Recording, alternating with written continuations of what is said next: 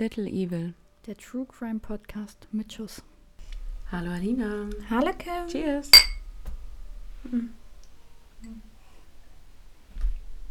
Man hört die Wassergläser heute raus. Ja, wir haben heute auch Montag Ja. und nicht Freitag, muss man kurz dazu sagen. Wir sind verantwortungsbewusste Trinker. Immer öfter. Am Montag wird nicht getrunken. Nee, tatsächlich nicht. Möchtest du unser Thema heute einstimmen? Es war dein Wunschthema. Ja, heute haben wir das Thema Auftragskiller. Ähm, kam ich tatsächlich drauf, weil ich kurz vorher einen Film dazu gesehen habe. Von diesem Film habe ich auch den Fall. äh, eigentlich ist das ja Kims Ding mit den Filmen. ja. Aber ich steige jetzt ab und zu mal mit ein, würde ich behaupten. Hm. Hallen wir? Nee, das hört sich immer so an. Okay. Das Wir haben so lange, so lange nicht mehr gemacht, ja. Ja. Das stimmt allerdings. Wir kommen gerade frisch aus dem Urlaub. Sehr erholt. Ja, eine Woche länger wäre auch noch in Ordnung gewesen. Ne? Ja, ich bin braun geworden, Alina ist rot geworden. Ich bin auch für meine Verhältnisse braun geworden. Hast du selber gesagt. Ja, ein bisschen. Ja. Wir können euch ein Vorher-Nachher-Bild einblenden und dann machen wir einfach so. Das ist richtig assi. Aber du mit dem Kopf auf der Echse. Das war einfach nur witzig. Dann machen wir so Spot the Difference, weißt du? Als Ja. Ratespiel auf Insta. Wo sind die Fehler? Wo sind die braunen Stellen Ja. Alinas Körper? Genau. Wäre doch Naja. witzig. Fand ich super. Auf jeden Fall haben wir Auftragsmörder. Mhm. Ähm, ja, meiner ist eigentlich relativ bekannt, der Fall. Also, finde ich. Also ist einer der berühmt-berüchtigsten Auftragskiller auf jeden Fall. Mhm. Ich weiß ja nicht, wie es bei dir aussieht. Meiner tatsächlich gar nicht. Ich habe nicht viel dazu gefunden Hm. bei meiner Recherche.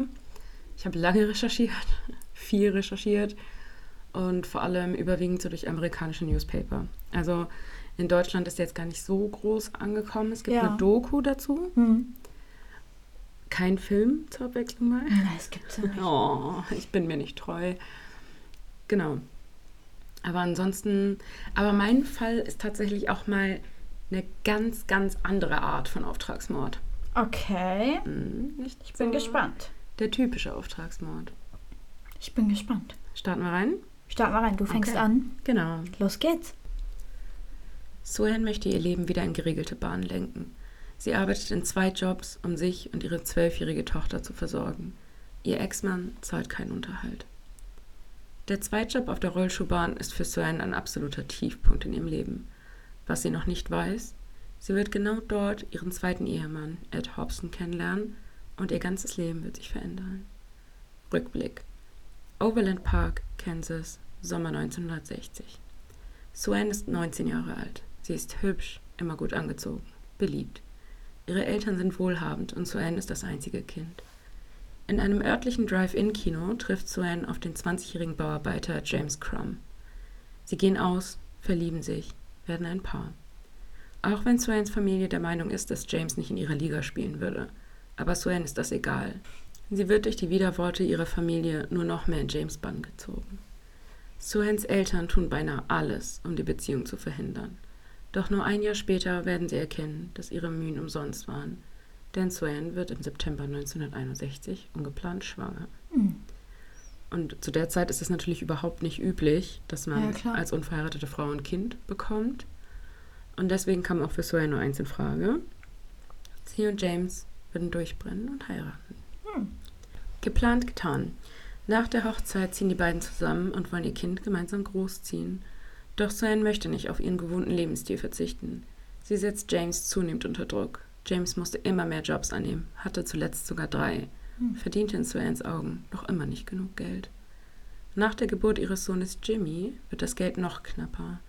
Suan ärgert sich. Sie möchte ihre Bedürfnisse nicht wegen des Kindes hinten anstellen. Sie hatte doch was Besseres verdient. Die Ehe kriselt, doch Suan hält durch. Nach vier Jahren bekommt sie sogar ein zweites Kind, eine Tochter, Suzanne. Hm. Nicht verwechseln bitte Suan und Suzanne.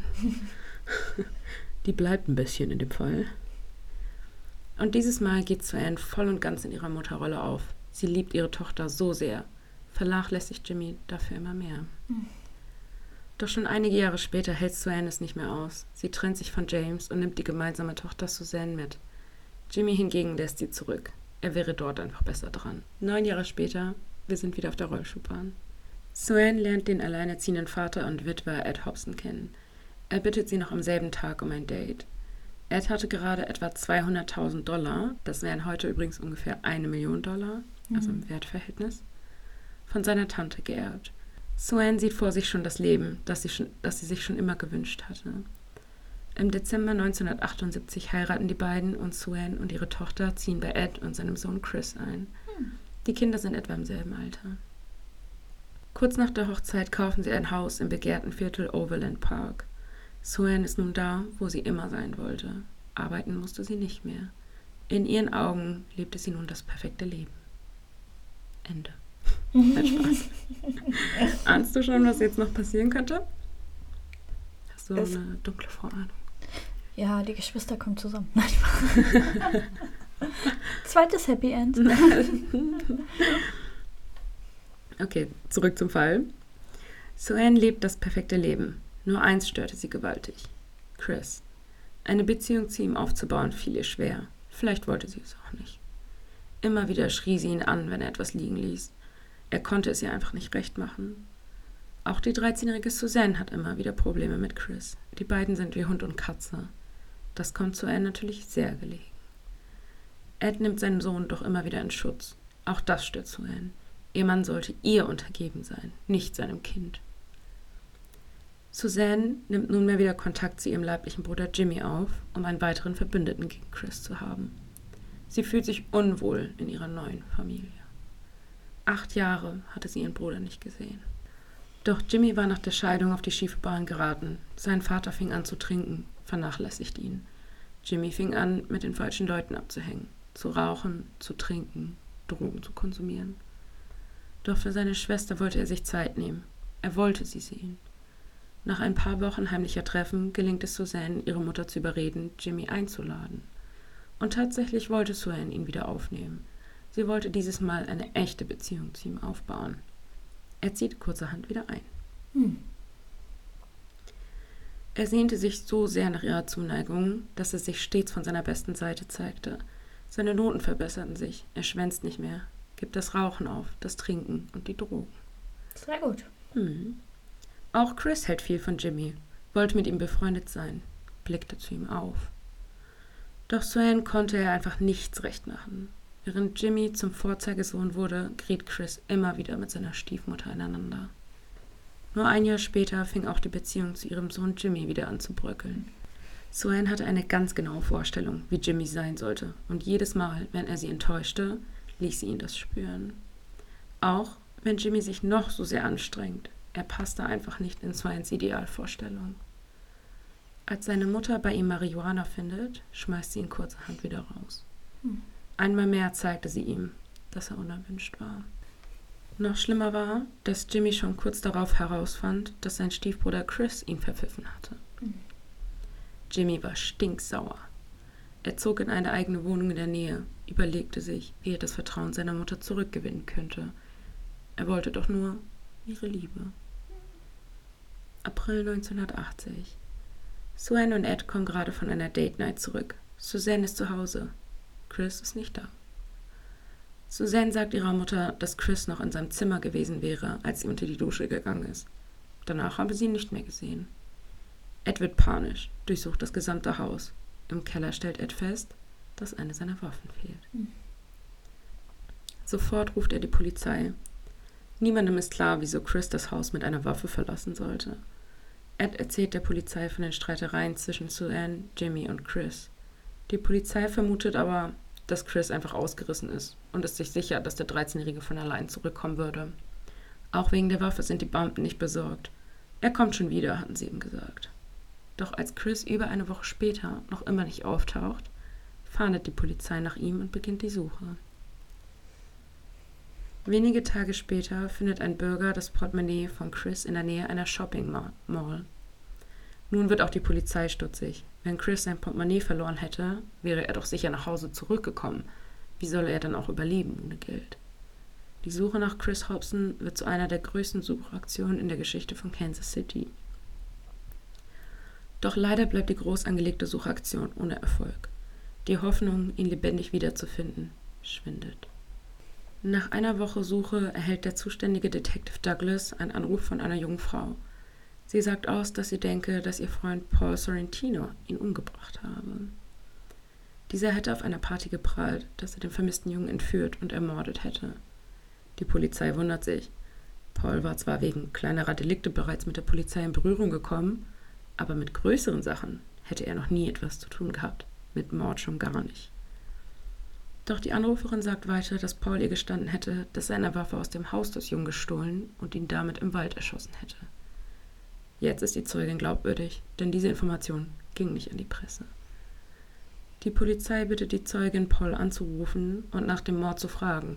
Der gesamte Anruf wurde natürlich aufgezeichnet und mitgeschnitten. Ich kann nicht aufhören daran zu denken, was du mir neulich auf der Party gesagt hast. Ich will nicht darüber reden. Ich will nicht, dass jemand deswegen Ärger bekommt. Doch Laura, die Zeugin, lässt nicht locker und will mehr Infos. Die Leiche ist schon begraben. Paul verrät ihr zwar nicht, wo die Leiche liegt, dafür aber, wieso der Junge ermordet worden ist. Wieso hast du den Jungen getötet? Ich habe es für einen Freund getan. Nun ist Jimmy der Hauptverdächtige. Doch bevor die Polizei ihn befragen kann, finden Angler an einem Fluss eine Leiche. Genauer gesagt, die Leiche von Chris Hobson. Der Körper wies Schusswunden an Kopf, Hals und Brust auf. Und die Leiche lag noch nicht lange dort, denn sie zeigte gerade erst die ersten Anzeichen an Verwesung. Die Spurensicherung vor Ort stellt außerdem fest, dass die Schusswunden von zwei unterschiedlichen Waffen stammen. Aus Ed Hobsons Haus fehlte jedoch lediglich eine Schusswaffe. Eine der Waffen passte zwar zu der entwendeten von Ed Hobson, doch wem gehört die zweite Schusswaffe? Paul und Jimmy werden festgenommen. Während Paul schweigt, wird Jimmy sprechen. Ich wollte, dass er stirbt, weil ich seinetwegen rausgeflogen bin. Ich wusste, ich kann das nicht allein, deswegen habe ich Paul gefragt. Jimmy schildert den Tathergang wie folgt. Jimmy hatte Chris aus dem Haus gelockt, um ihn irgendwo zu erschießen. Obwohl Paul zwar eine Waffe dabei hat, möchte Jimmy auf Nummer sicher gehen und stiehlt deswegen die Waffe von Ed. Sie verstauen die Waffe und eine Schaufel im Kofferraum. Dann locken sie Chris aus dem Haus. Sie fahren mit ihm aufs Land raus, etwa 45 Minuten vom Haus entfernt. Sie fuhren an einen Waldrand und gingen mit Chris und den Waffen in den Wald. Chris ahnte noch nichts und sollte die Schaufel tragen. Sie zwangen ihn, ein Loch zu graben. Eine Stunde lang schaufelte Chris sein eigenes Grab aus. Anschließend zwangen sie ihn, in das Loch zu steigen. Sie zählen bis drei und feuern die Waffen ab. Jimmy war im gesamten Verhör aufgeregt, aufgelöst, zeigte Reue. Doch die eigentliche Wendung kommt erst noch. Ich wollte, dass Chris stirbt, weil ich seinetwegen rausgeflogen bin. Aber umgebracht habe ich ihn, weil meine Mutter das wollte. Die Beziehung zwischen Suen und Chris war so schlecht, dass sie befürchtete, dass Ed sich von ihr trennen würde. Also rief sie Jimmy an und beauftragte ihn mit dem Mord an Chris. Als Suen verhört wird, wird sie wütend, streitet alles ab. Sie habe nicht gewollt, dass Chris ermordet wird. Sie wollte lediglich, dass er ihn verprügelt. Als die Polizei sie fragte, ob das jemand bestätigen könne, zögerte sie kurz und antwortete dann: Ja, meine Tochter Suzanne war dabei. Fragen Sie sie. Doch was Sue nicht ahnte, war, dass ihre Tochter nicht für sie lügen würde. Gute Frau. Suzanne bestätigt, dass ihre Mutter Jimmy beauftragt hatte, Chris zu töten. Jimmy, Paul und Sue werden wegen des Mordes angeklagt und noch bevor der Prozess startet, lässt sich Ed von Sue entscheiden. Verständlich. Als diese vor Prozessauftakt auf Kaution aus dem Gefängnis entlassen wird, schafft sie es allerdings, Ed wieder um den Finger zu wickeln. Sie heiraten erneut. Im April 1982 beginnt der Prozess. Noch immer beharrt Swan auf ihre Unschuld und behauptet, dass ihr Sohn der alleinige Täter wäre. Swan wird wegen Mordes und dem Auftrag zum Mord und Jimmy und Paul wegen Mordes jeweils zu einer lebenslangen Haftstrafe verurteilt. Jimmy und Paul werden nach 18 Jahren Haft begnadigt. Durch die Unterstützung ihres Ehemannes wurde Swan am 25. Februar 2011 im Alter von 68 Jahren ebenfalls begnadigt. Ed und Suzanne sind immer noch verheiratet und leben gemeinsam weiterhin in Kansas. Suen und Jimmy unterhalten keinen Kontakt mehr zu ihrer Mutter. Also, Wie viele gestörte Menschen sind in diesem Fall? äh, ja, Ja. die große, große Frage, die ich mir eigentlich gerade stelle, was ist mit Ed los, Alter? Was ist mit Ed los? Das habe ich mich auch gefragt, ja. Die hat seinen Sohn umbringen lassen. Ja, sie streitet ja alles ab. Ja, aber wenn Mhm. drei Leute aussagen, es war so, Ja. dann habe ich doch meine Zweifel. Und Ja. für mich wäre es auch so, hätte ich an seiner Stelle den geringsten Zweifel, wäre das Thema für mich durch. Auf jeden Fall. Und das krass an dem Fall ist, was ich halt auch so übelst traurig finde, ist, dass das nicht so ein Auftragsmord war, für den er Geld bekommen hat, sondern ein Auftragsmord, von dem er sich Liebe und Zuneigung von seiner Erhofft Mutter hat. versprochen hat. Oh, das ist richtig traurig. Das- Wie verzweifelt der arme Junge auch Mhm. gewesen sein Sein ganzes Leben Alter. lang vernachlässigt, ne? Ja. Sein ganzes Leben Furchtbar. von der Mutter. Und er wollte halt einfach nur Liebe Liebe und Zuneigung. und Aufmerksamkeit. Und dafür hat er einen Mord begangen, obwohl er gar nicht der Typ ist, der Wie alt war er da? würde. Ich weiß gar nicht Ähm, genau. Er war 17 oder 18, Ja. ungefähr 18. Also Ach, vier so Jahre jung. älter als Chris. Leben eigentlich noch komplett vor sich gehabt. Mhm. Ja, Ja, ja, ja. ja, der Fall hat äh, gedrückt. Vor allem, dass sie dann auch noch, also, dass er noch alles dafür getan hat, dass sie begnadigt wird. Mhm. Was ich halt krass finde, so, ich glaube, diese einzige nicht maximal gestörte Person in diesem Fall ist halt Suzanne. Ja. Ja. Also auch dieser, dieser Kumpel, dieser Paul, hä, was hatte er damit zu tun? Also wenn du jetzt zu mir kommen würdest und sagen würdest, ey, ich will wen umbringen, hilfst du mir? Würde ich dich halt fragen, ob du noch eine Latten am Zaun hast und ich sagen, ja klar, Ich besorg ich, die Waffe. Ich, ich würde würd das, ich würd das nicht mal für ernst nehmen, wenn du mich sowas fragen würdest. Ja, also jetzt mal ja. ernsthaft. Ich würde sagen, komm, verarsch dich alleine. Ne? Ey, Wahnsinn. Ja, so, so viele gestörte Menschen. Also fängt natürlich erstmal ganz dick an mit Suen, Hm. dann ihren Sohn, Ja gut, das ist ja aber ein bisschen selbstgemachtes Leid. verlassene Mann. Ja gut, der Sohn kann nichts dafür. Nee, deswegen sage ich ja, Ja, das ach ist so. selbstgemachtes Mhm. Ja, Leid genau, einfach. Ne? Genau, und dann der Mann, Ja. der Ex-Mann, der erste, der auch sehr darunter gelitten hat Hm. nach dieser Trennung, weil er sein ganzes Leben nach ihr ausgerichtet hat. ja, der hat ja auch alles für sie getan. Er hatte also, drei Jobs und sie lässt ihn da einfach mit einem Kind sitzen. So, Alter. Geht ne? gar nicht. Geht gar nicht, nein, überhaupt nicht. Aber sie hatte halt, sie hatte halt für dieses Kind einfach nichts verspürt. Gar Hm. nichts. Auch schwierig nachzuvollziehen, finde ich. Also Ja. ist ja gar nicht so selten, wie man denkt, Ja. aber trotzdem, du, du trägst das in dir, das ist dein Eigenfleisch und Blut und Ja. ja, wir haben beide keine Kinder, aber ja, ich aber es finde könnte halt nicht noch mehr deins sein. Ja. Ne? Also es, ich finde es wie gesagt sehr schwer vorstellbar. ja, und dann war ja eigentlich, dass er, also dass Jimmy wieder einziehen konnte, lag jetzt nicht daran, dass sie wirklich eine Bindung zu ihm aufbauen wollte. Mhm. Sie wollte halt eigentlich nur Chris noch kleiner stellen und Ja. ihrem Mann zeigen, guck mal, wie toll mein Sohn ist und guck, Und wie sich dein Sohn. Sohn verhält. Ja. So. ja, also ganz, ganz gruselig. Und dann dieser arme Ed, der seine Frau irgendwie an, an Krebsleiden verloren hat, auch ein kleines Kind gehabt damals Mhm. noch, findet eine neue Frau, findet die total Und so toll. einer. Und dann hast du da so eine Oh. am Hals, ey. Und dann lässt die dein Kind ermorden. Ja, Und dann heiratet der die einfach nochmal. Ich konnte obwohl es er gar sich nicht hat fassen. scheiden lassen. Ich konnte es gar nicht fassen, Nee. wirklich nicht. Also, ja, Das ist schon richtig übel. Ne? das ist richtig übel. Das habe ich auch vorher noch nie gehört. Noch nie. Nee. Also, dass jemand. Viele bleiben ja dann trotzdem Mhm. da, aber sich scheiden lassen und dann wieder heiraten, das ist schon, Schon traurig. ja, leider, ja. Ja. Gott. Ja, Gut. Springen wir jetzt in deinen Fall. genau, meiner ist anders. Super bekannten Fall. Ich lehne mich jetzt zurück. Ja, Ich muss mal mein gediegenes Bein hier ausstrecken. mach das. Wir haben heute beide ein bisschen körperliche Beschwerden. Ja, Also, äh, wenn man mal so einen Stuhl knatschen hört oder so, wir müssen uns beide leider ein paar Mal immer wieder umsetzen. ja. Alina Das hat's mit Alter. dem Rücken. ich hab's mit dem Knie. Gut. Ansonsten geht's uns super. Okay, wir springen jetzt in wir starten jetzt Zack. einfach, genau. 11. April 1935, Jersey City, USA.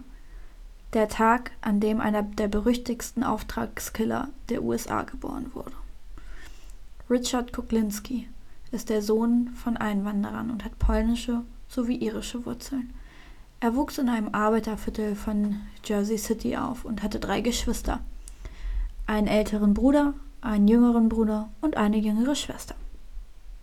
Schon früh erfuhr Richard rohe Gewalt. Sein Vater, der regelmäßig die Familie verließ, jedoch immer wieder zurückkam und dies betrunken, schlug oft seine Frau. Richard und seine Geschwister wurden ebenfalls von ihm schon als Kinder misshandelt. Allerdings nicht nur von ihrem Vater, traurigerweise auch von der Mutter. Manchmal wurden sie so stark mit einem Besenstiel geschlagen, dass dieser zerbrach. Ein anderes Mal gab es Schläge mit der Hand. Generell wurde für die Trachtprügel gern Haushaltsgegenstände verwendet. Im Jahre 1940, als Richard gerade mal fünf Jahre alt war, starb sein größerer Bruder aufgrund von Verletzungen, die ihm sein Vater zufügte. Doch wie sollte es anders sein? Es wurde als Unfall dargestellt. Angeblich soll der Bruder, welcher zu seinem Tode gerade mal sieben Jahre alt war, die Treppe runtergefallen sein. Kurze Story muss ich gerade mal zwischenschieben zu seinem anderen Bruder tatsächlich. Ähm, der wurde wegen Vergewaltigung an einer Zwölfjährigen verurteilt und die hat er danach auch noch umgebracht, also auch wegen Mordes. Und dazu sagte Richard nur, wir kommen vom selben Vater. Mhm. Also so ein Bild hatte er. Mhm. Kuklinski erinnerte sich damals gut an einen Tag, an dem seine Mutter Anna mit einem Messer auf den Vater losging, um ihn zu töten. Seine Mutter Anna war eine fromme und eifrige Christin. Kuklinski und seine Geschwister wurden dementsprechend erzogen. Anna glaubte, dass strenge Disziplin von einer strengen religiösen Erziehung begleitet werden sollte. Kuklinski war sogar eine Zeit lang Messdiener in der römisch-katholischen Kirche. Später lehnte er die katholische Kirche allerdings ab und bezeichnete seine Mutter als Krebs. Als Krebs, der alles zerstört und tötet, was sie berührt. Zu dieser Geschichte sagte er auch, dass er es bereue, seinen Vater nicht getötet zu haben. Als Richard Kuklinski zehn Jahre alt war, wurde sein Verhalten immer auffälliger. Er schürte arge Aggression und ließ diese Tiere gegenüber aus. Er quälte sie regelrecht zu Tode.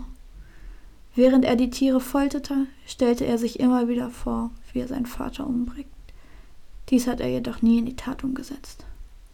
Schon früh erkannte er, wenn er anderen weh tut, lassen sie ihn in Ruhe.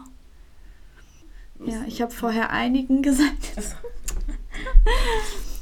Nach eigenen Aussagen war Richard gerade mal 13 Jahre alt, als er seinen ersten Mord begann. Es kam zu einer Prügelei mit dem Anführer einer kleineren Bande.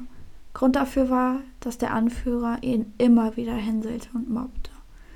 All dies artete so sehr aus, dass Kuklinski den Anführer mit einer Kleiderstange erschlug. Er entfernte die Zähne und die Fingerkuppen und warf die Leiche in einen naheliegenden Fluss. Laut seinen Aussagen wollte er so eine Identifizierung des Leichnams erschweren bzw. verhindern. Ob die Geschichte allerdings genau stimmt, kann man bis heute nicht sagen. Denn später revidierte er seine Aussage und gab an, in einer Bar Stress bekommen zu haben und den Mann mit dem Kö erschlagen zu haben. Also mit man, dem Kö. Ja, man weiß nicht mhm. genau, inwieweit das stimmt. Nach dem Mord verspürte Richard in einer gewissen Art und Weise Trauer. Jedoch war da noch ein anderes Gefühl.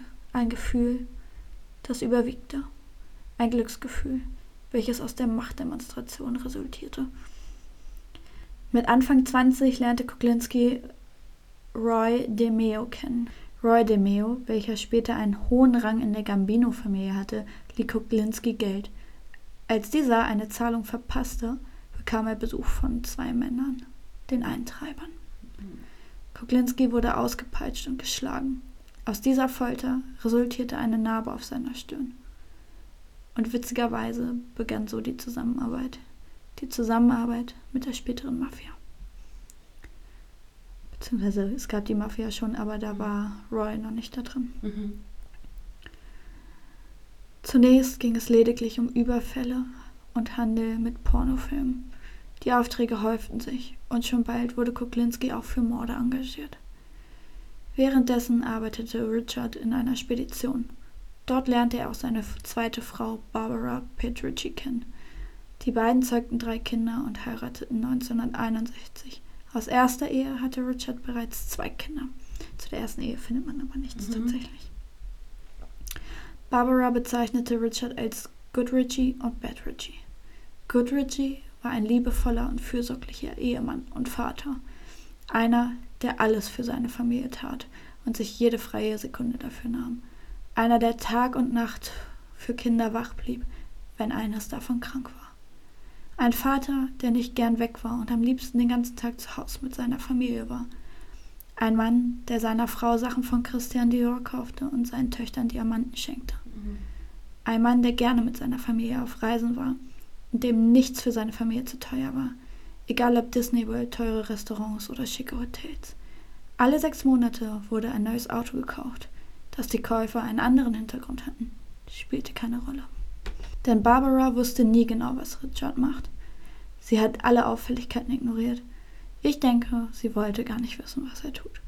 Sie ging davon aus, dass er ein erfolgreicher Geschäftsmann war. Wenn er mitten in der Nacht los musste, würde sie niemals fragen, wohin. Sie entschied sich dafür, niemals nach Geschäftspartnern oder ähnlichem zu fragen. Ihr war bewusst, dass zumindest ein Teil der horrenden Summen der Einnahmen aus illegalen Geschäften kommen musste. Schließlich ist er sogar an Weihnachten zwischen Essen und Bescherung weggefahren, um jemanden zu töten. Immer wenn der sogenannte Bad Richie wieder zum Vorschein kam, welcher in unregelmäßigen Abständen kam, hatte Richard willkürliche Wutanfälle und zerschmetterte Möbel.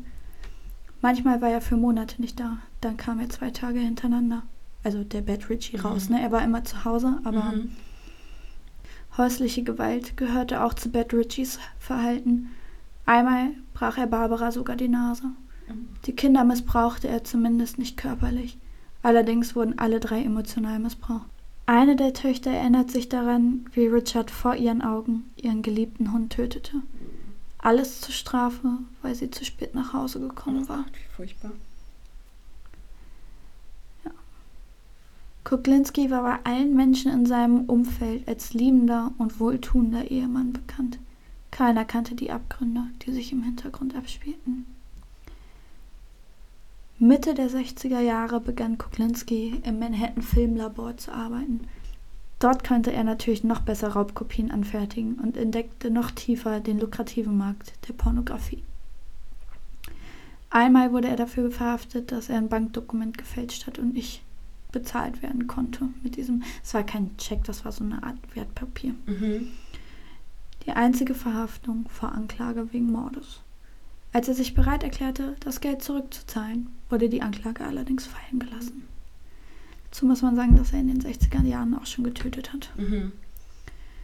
Kuklinski selbst konnte nicht genau sagen, wie viele Menschen er auf dem Gewissen hatte. Er selbst schätzt seine Anzahl der Opfer auf 150 bis wow. 200 Menschen. Uiuiui. Seine Methode, seine Methoden reichten von Erschießen bis zu vergiften. Er nutzte gern Cyankali, da es sehr effektiv ist und schwer nachzuweisen war. Zumindest damals. Genau. Also man musste genau auf das Gift halt testen. Mhm. Woher er das wusste, weiß man nicht. Das Einzige, was fast immer gleich war, war, dass er seine Opfer eingefroren hat, um den Todeszeitpunkt zu verfälschen. Diese Methode bescherte ihm auch den Namen The Iceman. Auch die anschließende Entsorgung der Leiche war immer anders. Mal wurde die Leiche zerstückelt und verteilt, mal steckte er die Leiche in ein Fass. Ein anderes Mal steckte er die Leiche in den Kofferraum und ließ das Auto verschrotten. Das erklärt auch, warum sie alle halbe Jahre ein neues Auto hatten. Ah. Seinen Aussagen nach müsste die Polizei einige Leichen von ihm auch einfach sitzend auf einer Parkbank gefunden haben. Dreist irgendwie, ne? Ja. Wenn Richard Kuklinski einen Mord plante, plante er auch sofort mit, wie er die Polizei in die Irre führen könnte. 1980 war Kuklinski überall auf der Welt als Auftragskiller unterwegs und am Höhepunkt seiner Karriere. Nach wie vor war auch der Drogenhandel, Pornografie und Geldwäsche eine Einnahmequelle von ihm. Kuklinski war zu diesem Zeitpunkt bereits 25 Jahre im Geschäft und fing an zu schludern. Die Polizei hatte ein Auge auf ihn geworfen und da fing Kuklinski an, jeden zu töten, der gegen ihn aussagen konnte. Im Dezember 1982 wurde im York Hotel in New Jersey eine Leiche gefunden.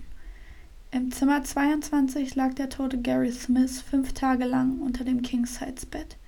Keiner der Gäste, die dort schliefen, fiel die Leiche auf. Oh mein Gott. Dieser Mord war der erste große Fehler von Kuklinski. Der zweite große Fehler folgte etwa ein Jahr später.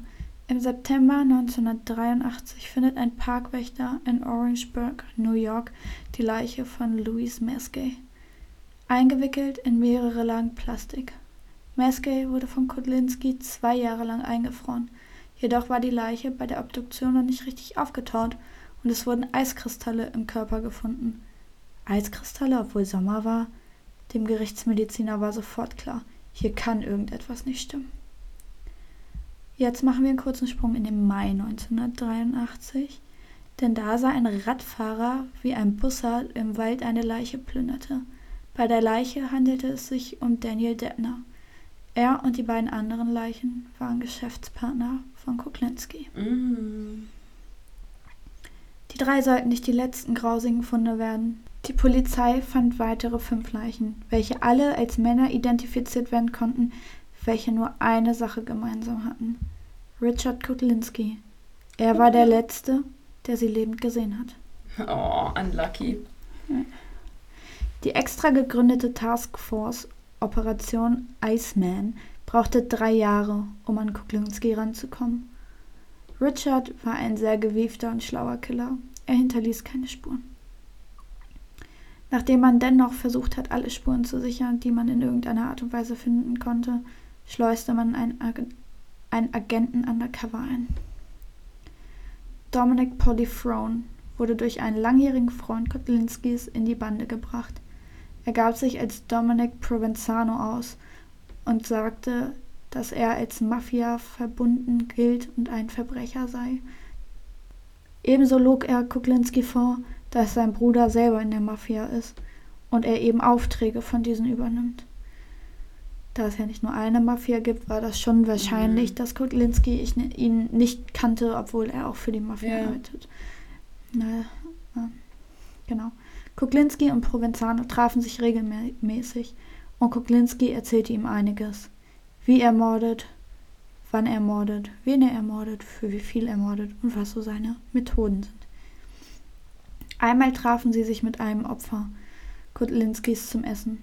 Kuklinski schmierte Cyankali auf das Burgerbrötchen, während das Opfer weg war, und sagte zu Provenzano, du wirst es nicht glauben, ich warte aber darauf, dass der Typ tot umkippt, denn bei Cyankali kippt er einfach tot um. Der da muss die Konstitution eines verdammten Stiers haben. Der stirbt einfach nicht. Mhm. Am 17. Dezember 1986 blockierte die Task Force die ganze Straße, in der Kuklinskis Haus stand. Es gab ein ganzes Aufgebot an Polizei. Er konnte nirgends mehr hin. Er stieg in den Wagen und wollte trotzdem flüchten. Zwecklos. Die Polizei hielt ihn an und sagte ihm, er sollte aussteigen. Freiwillig stieg er allerdings natürlich nicht aus. Die Polizei musste ihn aus dem Auto holen. Anschließend sollte er sich mit dem Gesicht zum Boden auf die Straße legen. Detective Kane legte ihm die Handschellen an, wollte ihm auch Fußfesseln anlegen, aber das passte nicht, denn Kuklinski war ein großer, stämmiger Mann. Bei der anschließenden Verhandlung sagten ehemalige Mitarbeiter Kuklinskis aus. Am schädlichsten waren allerdings die Aufnahmen und die Aussage des Undercover Agents. Die Verteidigung plädierte darauf, dass Kuklinski sich lediglich etwas ausgedacht habe, um ihn zu beeindrucken. Schließlich war er ja einer von der Mafia. Mhm. Witzig ist übrigens auch, dass die beiden sich im Gerichtssaal ja wiedergesehen mhm. haben und er ihn ganz normal und höflich gegrüßt hat. ja, dickes Fell, ne? Ja, und ähm, der Agent hat dann nur zum Schluss im Interview gesagt, ich habe zurückgegrüßt. Der Unterschied ist, ich gehe nach Hause und er nicht. total lässig. Also ja, wirklich. Ja. Im März 1988 empfand eine Jury Kuklinski in fünf Morden und sechs Waffenverstößen für schuldig. Ein Todesurteil kommt allerdings nicht in Frage, denn es gab die Absprache, dass Kuklinski gegen die Mafia aussagen würde. Und die haben schließlich noch mehr so Leute wie ihn. Lebenslänglich. Er bekam also lebenslänglich und in dem Fall wirklich lebenslänglich. Er sollte bis zum Jahre 2046 nicht einmal die Chance auf Bewährung haben. Ja. Und wir vergessen nicht, er ist 35 ja, geboren. Das überlebst du nicht, nein. Genau. Seine Haftstrafe verbüßt er im New Jersey State Prison. Während seiner Haft hatte Kuklinski mehrfach Besuch von Staatsanwälten, Kriminologen, Schriftstellern, TV-Prozenten etc. Es entstanden zwei Filme und ein Buch über ihn. Am 5. März 2006 verstarb Kuklinski im Alter von 70 Jahren im Sicherheitstrakt des St. Francis Medical Center. Eigentlich hätte er kurze Zeit später gegen einen Mafioso aussagen sollen, welcher ohne Kuklinskis Aussage freikommt. Mhm. Deshalb ließ man ihn obduzieren, weil natürlich in, im Raum stand, war es vielleicht ein Mord. Allerdings besagte die Obduktion, dass es ein natürlicher Tod war. Kuklinski tötete über 30 Jahre lang. Seine genauen Opferzahlen werden wir nie bekommen. Und nach seiner Verurteilung hat er nochmal ein Interview gegeben, wo er gesagt hat, um seine Opfer tut es ihm nicht leid. Er hat nichts gefühlt dabei bei dem, was er gemacht hat. Es tut ihm leid um seine Familie, weil er die einzigen verletzt hat, die er geliebt hat. Tatsächlich. Aber so die Menschen, die er umgebracht hat, wie viele es auch immer wirklich waren, die waren dem völlig egal. Wir müssen unbedingt von dem Kuklinski ein Foto auf Instagram posten, weil ich Ja. stelle mir den jetzt richtig so wie so einen fancy, schnittigen Typ vor. Überhaupt nicht. So irgendwie so im Anzug und hinten gegelte Haare und Sonnenbrille. Wenig so. Haare. Wenig, Haare, oh nein. Also früher, früher ganzes viele Haare. ist zerstört. Naja, auch nicht viele. Also das war ja, als er jünger war, mit seiner Oh Frau nein. und Kindern. Oh, wie langweilig. Und aber ich finde so, er sieht schon, schon fies aus, gerade als sie ihn dann festgenommen haben und so. Der sieht schon Der fies, sieht aus. fies aus, ja. Aber ich habe ihn mir irgendwie cooler vorgestellt. Ja. Und Also- in, in manchen Berichten stand dann noch, dass seine Frau sich hat von ihm scheiden lassen und trotzdem ins Gefängnis gekommen ist, um ihn zu besuchen. Das wurde aber nirgends so richtig bestätigt und sie hat Mhm. sich da auch so gar nicht zu geäußert. Also sie hat halt nur gesagt, dass sie das niemals dachte, obwohl sie wahrscheinlich die Augen bewusst verschlossen hat. Das hat sie Mhm. auch eingesehen. Ähm, dass sie das aber trifft, du wirst jetzt halt nur noch als Richard Kuklinskis Familie angesehen. Du Mhm. hast quasi kein eigenes Nee, Leben du hast mehr. keine Chance ne? mehr, ne? Ja. Ja. Wahnsinn. Wobei ich sagen muss, eine Sache haben unsere Fälle gemeinsam. Es geht in beiden Fällen um Familien, in der so ungefähr jeder wie schon wieder maximal gestört ist. Ne? ja. Also seine ganze Familie ist ja auch irgendwie. Ja, bis auf seine Frau und Kinder halt. Ja, ne? ja, aber, ich meine jetzt seine Eltern ja. und so. Ne? Ja, Das ist ja schon heftig. Naja, wenn du- auch mit dem Bruder, der dann auch mordet und der sagt, naja, wir sind vom selben Vater. So. ja, Das ist ja. Ja, sie haben's halt- traumatisierend. ja. Sie haben es halt irgendwie gelernt, dass Gewalt normal ist. Ne? Also soll Mhm. das natürlich überhaupt nicht, in unterstützen, Schutz ja. nehmen, um, so, um Gottes Willen. Aber er hat es so gelernt. Ja. Ja. Und ich meine, ganz ehrlich, also jetzt auch so zum Beispiel unsere Großeltern, ne? Mhm. die haben früher auch noch in der Schule oder zu Hause auf Auch den Deckel Hause, gekriegt. ja. Ne? Aber da wurden nicht Besenstiele zerschlagen. Ja. So, ne? Das muss man dann einfach auch mal differenzieren. Das ist halt, ja, so wie meine Großeltern würden heute sagen, so, ja, ich habe auch auf die Finger gekriegt, mir hat es auch nicht geschadet. So. Ja, ja. Lässt sich vielleicht Du- streiten, so, aber ich Damals war es normal, Ja, ne? genau. aber wenn du natürlich so Aber- vermöbelt wirst und Ja. dein Bruder stirbt, weil der Ja. so und du vermöbelt musst das mit ansehen als. Kind, dann ist das schon extrem traumatisierend. Das ist Genau. genauso wie mit diesen ganzen Weltkriegsleuten noch, Mhm.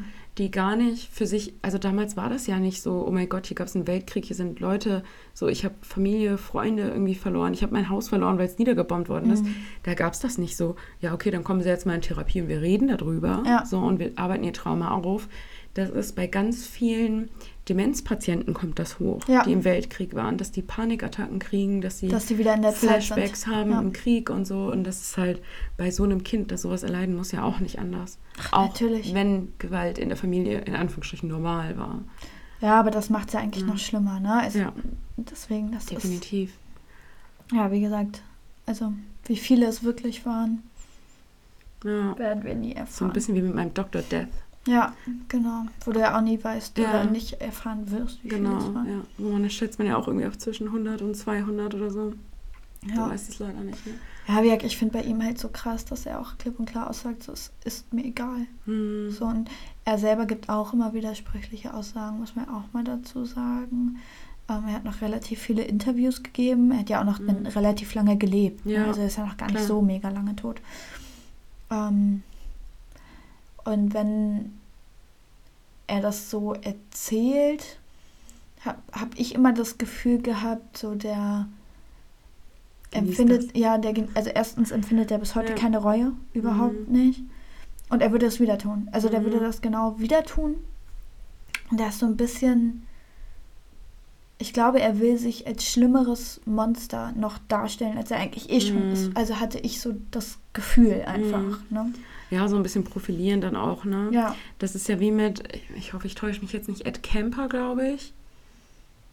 Oder auch mit BTK, ne? Ja. Die sich dann da wirklich hinstellen und Interviews geben und sich ach so toll fühlen. das sollte eigentlich verboten werden. So, also, ist, ja, eigentlich dürfte man denen nicht so krass Ja. die Stage geben, ne? aber irgendwie ist es ja auch interessant. Ich meine, Ja. wir sitzen auch hier und reden, ups, wir sitzen auch hier und reden drüber. ja. So, und ich hing hier auch und dachte so, ja, ja, aber wenn man, die natürlich. kriegen da ja noch Geld für, ne? Also die, dann zumindest die Monetarisierung sollte man vielleicht mal überdenken. dann würden es vielleicht auch viele nicht mehr machen. Ja. Ne?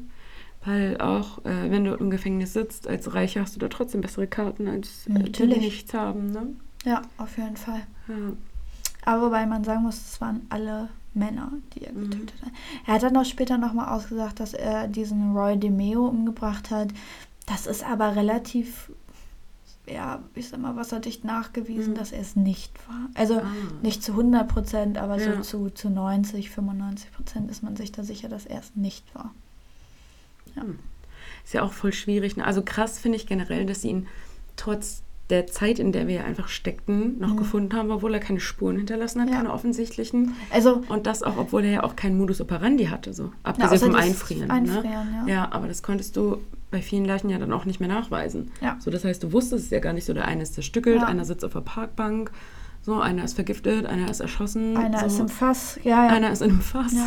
ja, es gibt auch in dieser einen Doku, ähm, da hat er wen umgebracht, in Fass gestellt und neben dieses Fass dann neben Diner gestellt. Mhm. Heftig, ne? Und ist jeden Tag in dieses Diner und Mhm. er sagt, er weiß bis heute nicht, was mit diesem Fass passiert ist. Ein, eines Tages war es einfach weg und er weiß bis heute Ach, nicht, was Scheiße. damit passiert ist. So entweder es hat die Müllabfuhr abgeholt oder es, wer weiß, er weiß Ja. es bis heute nicht. Autos zerschrotten lassen auch und so. Ja.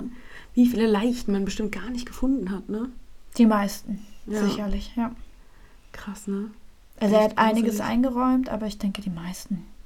Ja. ja, gut, er hat auch eh keine Chance mehr, so, ne? Also, Ja, ja, und im Endeffekt daher- hat man ihn ja aber auch nur gefunden, weil er alle seine Geschäftspartner umgebracht hat. Ja, das So. war dumm. Ja, das Ja. war einfach dumm. Wobei ich den Move mit einer Leiche unter ein Bett legen in einem Hotel irgendwie schon wieder fast ein bisschen fancy finde. Also, das ist schon. ich meine, das ist schon echt hart. Ja. Aber ich meine, so, wie man so schön sagt, so Dreistigkeit siegt. Ja, Ne? auf jeden Fall. Also, wenn da mehrere Leute noch geschlafen haben und keiner hat diese scheiß Leiche gefunden. Vor allem riecht es doch. Übelst schnell riecht das. Also erstmal ist es ja auch bei Leichen so, ich meine, wir hatten beide durch unsere Jobs dann auch schon mal ein paar Leichenbegegnungen. Ähm, es ist bei Leichen ja nun mal so, dass erstmal sich ja noch der Darm entleert. Ja, So, also sorry, aber spätestens das solltest du riechen. Also wenn ich in einem Hotel ankomme und da riecht es nach Fäkalien, würde ich halt schon mal sagen. Na, sie haben ihn ja Leute, nicht da getötet, ne? Also vielleicht haben sie Ja, ihn vorher kann sein, es getötet, dann vorher hat er sich ja. entleert und dann haben sie Vielleicht hat quasi. ihn auch vorher noch eingefroren und deswegen hat er ein paar Tage nicht gerochen, weil kann er noch aufgetaut sein, ist. Ja. Aber es ist, wie gesagt, völlig abgefahren. Und er hatte diesen Mord mit seinen anderen beiden Geschäftspartnern, die er ja dann auch noch umgebracht Mhm. hat, geplant zusammen. Und die haben zusammen entschieden, dass er sterben soll. So. Also, sorry, dass wir lachen. Es ist natürlich gar nicht so lustig an und für sich, ne? Das Ja, die Tatsache Ja, an sich nicht. Nein, ja, aber natürlich. ich glaube, wir reden jetzt hier fast eine Stunde Ja. und man braucht das dann auch einfach zwischendurch, dass man sich Ja. da mal so ein bisschen. Ja. Das ja, nie respektlos dreistig- gemeint, ganz kurz Ja. am Rande. Dreistigkeit siegt halt, ne? Hat man bei ihm Ja. ja. auf jeden Fall. Der hat ja auch dann seine Leichen da irgendwo eingefroren. Also der hatte der irgendwelche. hat seine Leichen da irgendwie eingefroren. Ja, der hatte dann irgendwie ähm, sich immer irgendwas angemietet, wo Mhm. dann halt die Kühlräume waren, ne? ja. Und Ich habe mich schon gefragt, wo er die ganzen Massen an Leichen. ja, der hat sich richtig was angemietet gehabt, tatsächlich. Crazy, einfach crazy. Und dann ist er manchmal tagelang mit denen so durch die Gegend gefahren in seinem Kofferraum. Was für ein Gangster einfach, ne? Ja. Also, Er ist ein wirklicher Gangster. Also Oh, das ich muss weiß nicht, wie ich ihn finden soll. Ich finde ihn irgendwie, also einerseits finde ich ihn schon ein bisschen cool. Einfach weil er so dreist ist. Er ist halt Dass man abgefuckt. schon wieder so ein ne? bisschen feiern kann. Ich finde halt echt so, wenn man dann so irgendwie so, heim, so super heimtückisch so einen Mord begeht und diese Leiche irgendwie versteckt Ja. oder irgendwo versenkt oder so, so, es ist alles schlimm, keine Frage, ne? Ja. Aber was, wie viel Eier musst du Ja. haben, um so eine scheiß Leiche irgendwie drei, vier Tage in einem Kofferraum durch die Gegend zu fahren? Ja, vor allem, weil er ja auch immer direkt mitgeplant hat, wie er quasi die Polizei Ja. verarschen kann. Ja, voll gut, also voll clever. Ja. Ne? Heute, man muss aber auch dazu sagen, heute geht sowas ja gar nicht mehr so einfach, Nein, weil halt einfach andere die Zeiten. Forensik auch so Ja. gut ist. Also ihr könnt mal davon ausgehen, dass wenn ihr nicht in einem kompletten Ganzkörper-Renovierungsanzug da irgendwo durchstiefelt, hinterlasst ihr Hautschuppen, Haare, alles mögliche, mal, wodurch der hat- man euch irgendwie identifizieren kann. Guck mal, der Mitte der 50er hat Ja. der angefangen Ja. zu morden. Also, Ja, Ja, da der waren war mal unsere 20. Eltern geboren halt. Ne? Ja. deswegen, also ja. Gut, schon sehr lustig. schon ein bisschen, ja. Ne? Schon, schon ein krasser Die. Art und Also ich Weise kannte den Fall, aber war trotzdem nochmal richtig cool zu hören. Ich habe es mega lange nicht mehr gehört. Ich habe das irgendwo mal auch entweder in einer Doku gesehen oder einen Podcast gehört. Das ist ewig her. Mhm. Und als du sagtest Kuklinski, dachte ich schon so, ah, ich Ja, der, also Und als du von seiner Kindheit Ja. angefangen hast, da war ich voll so, ah ja, mm, okay, ich Mhm. weiß wieder. Ja.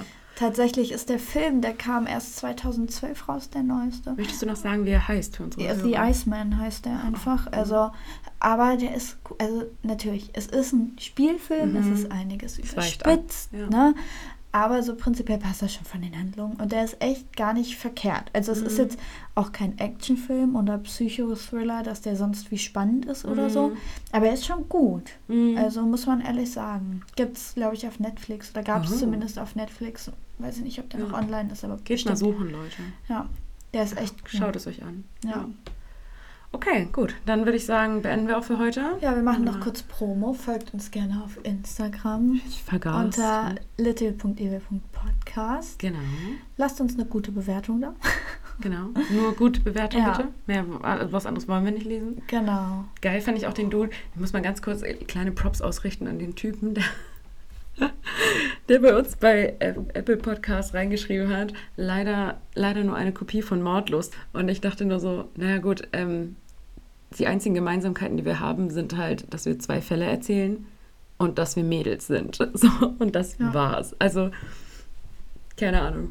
Habe ich mich sehr drüber amüsiert, fand ich sehr witzig. Aber sowas müsst ihr nicht schreiben, Leute. Nein, ist schon okay. Also, ne? Aber Ja. selbst wenn, ich nehme es auch als Kompliment an. Ich finde super, ja. die sind klasse, die Mädels. Ich hätte ihnen auch gewünscht, dass sie den Podcast-Preis gewinnen. Ja. Ja. Na gut. Also von daher, danke an dich, war irgendwie doch ein Kompliment. Ja. wir Genau. stoßen jetzt an. Cheers. Cheers. Und bis zum nächsten Bis zum Mal. nächsten Mal. Tschüss. Tschüss.